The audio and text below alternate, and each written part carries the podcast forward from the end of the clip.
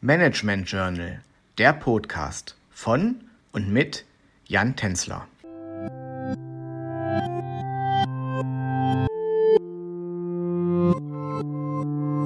Hallo und herzlich willkommen zu unserem Podcast Herausforderungen und Besonderheiten von Familienunternehmen.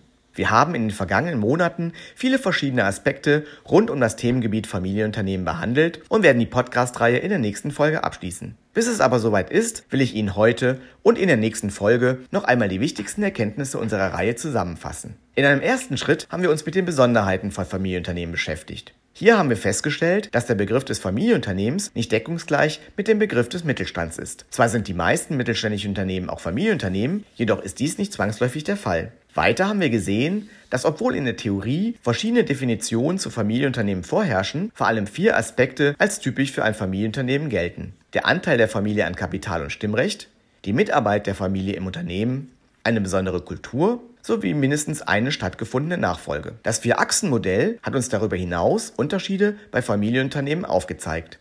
Es ist unterteilt in die vier Achsen Governance, Eigentum, Familie und Unternehmen und zeigt die verschiedenen Stufen auf, die ein Familienunternehmen auf den unterschiedlichen Achsen erreichen kann. Beispielsweise sind die Stufen auf der Eigentumsachse kontrollierender Eigentümer, die Geschwisterpartnerschaft, Cousin-Konsortium sowie die Familiendynastie. Das Vier-Achsen-Modell hilft dabei, sich über die jeweiligen Stufen eines Unternehmens klar zu werden, um anschließend die jeweiligen Herausforderungen zu erkennen.